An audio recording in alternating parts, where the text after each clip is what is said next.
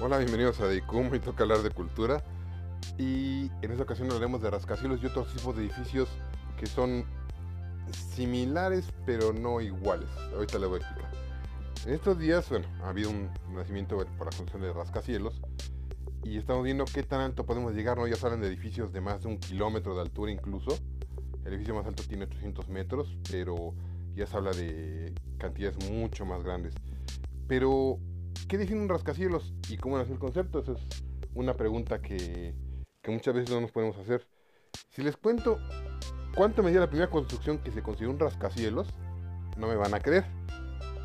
Es el Home Insurance Building en Chicago, que fue el primer rascacielos, por decirlo de alguna manera, en 1885 y tenía 10 pisos nada más y 45 metros de altura.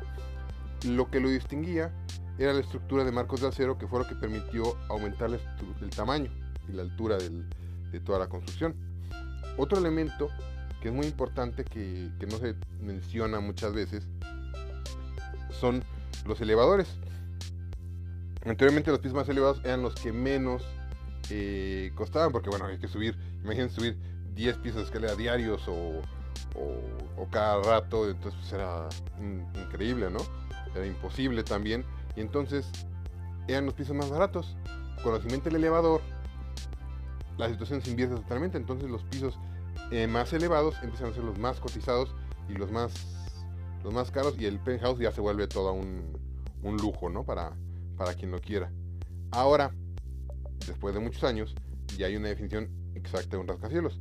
Un rascacielos se define como un edificio de al menos 150 metros de altura y que además sea habitable, ya sea de vivienda o de oficinas.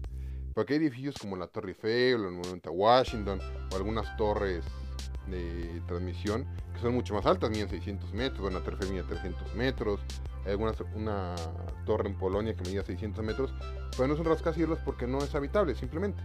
Entonces tiene que reunir esas condiciones el, el edificio. Ahora bien, cuando inicia esto de los rascacielos, inicia en Chicago, obviamente, como ya lo mencioné, pero después Nueva York también empieza a competir y empieza una pequeña competencia entre Nueva York y Chicago por ver quién llega al edificio más alto. Hasta que se construye el Empire State Building, en 1931 y finaliza esa primera etapa de, construcción de rascacielos y ya queda así por más o menos 40 años cuando reinicia otra vez ese mm, furor por construir y se construye en el World Center, que bueno, fue destruido en 2001, como ya sabemos, y la Torre Willis, bueno, que era conocida como la Torre Sears, que está en Chicago, que fue también durante muchos años el edificio más alto del mundo, hasta finales del siglo, en los, en los 90, eh, principios de este siglo, que empieza la construcción de rascacielos, pero no, no, no en Estados Unidos, sino en el, lejano oriente y en el sureste asiático y en, otros en otras partes del mundo. Entonces surge las Torres Petronas, el Taipei 101, que es un edificio también muchísimo más alto, de 500 metros, y el, actualmente el Burj Khalifa, que es el más alto, con 828 metros, que es sobrepasa cualquier construcción, sea torre, sea edificio, sea lo que sea, es la construcción más alta que se ha hecho jamás. Ahora bien, y ahora viene un dato curioso, que muchos seguramente no sabían, que el, edificio más alto del mundo, bueno, el primer rascacielos que se hizo fuera de Estados Unidos, fue la Torre Latinoamericana aquí en México. Y que además fue, durante muchos años, la construcción más alta del mundo sometida a fuerza sísmica sin sufrir daño. De hecho, si van a la, a la torre, en el lobby hay una placa ahí que dice que tiene el reconocimiento de la Asociación de Torres Internacionales, eh, que dice que eh, precisamente eso, que es la construcción más alta del mundo en resistir una fuerza sísmica. Y además no hasta el 57, porque fue en 57 ese, ese sismo, sino aparte ha resistido otros 5 o 6 sismos de gran magnitud y la torre no ha sufrido ningún, ningún daño. Es una torre, bueno, con unos 180 metros y 44 pisos. Y pues ya veremos, ¿no? En los próximos años qué, qué tal se puede llegar, porque ya, como les digo, hablan de, un kilómetro, una milla, incluso se ha hablado de edificios de una milla. No sé ustedes qué piensan, hasta cuánto pueden llegar o qué tan alto puedan, construir. ¿Qué tanto sirve que construir también? Porque es, es difícil, ¿no? También tiene sus, sus cuestiones, un rascacielos. No nada más es qué tan alto, sino qué tan útil resulta construir tan alto.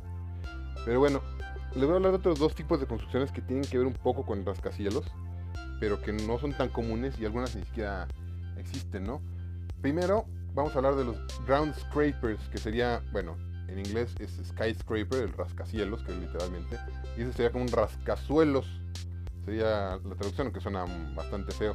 Pues son edificios grandes como un rascacielos, o sea, también construcciones gigantescas, pero horizontales, o sea, son construcciones que miden 400 metros, por ejemplo, pero están en, en forma horizontal. Eh, un ejemplo muy claro es el Pentágono en Washington, que es uno de los edificios más grandes de oficinas y que tiene cinco pisos o algo así más o menos, pero no, pero es muy muy grande la, construcción.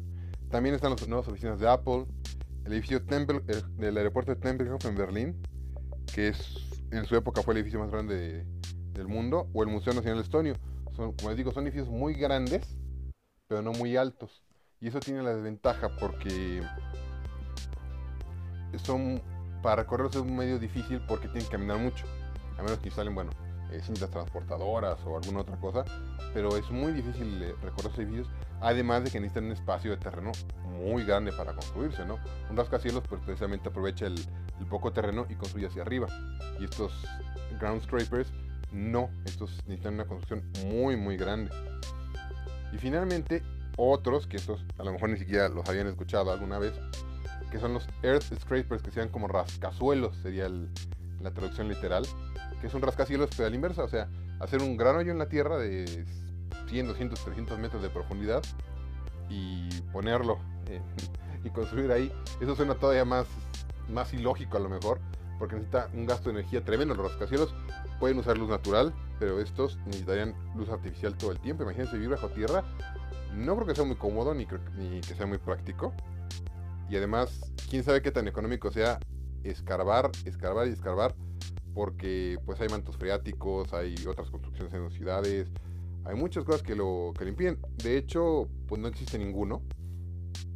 Solo existen proyectos para, para estos. Pero además, eh, bueno, hemos visto muchas películas, ¿no? Típicas películas de, espionaje, de ciencia ficción, donde bajan cientos de pisos para llegar al, a la zona principal.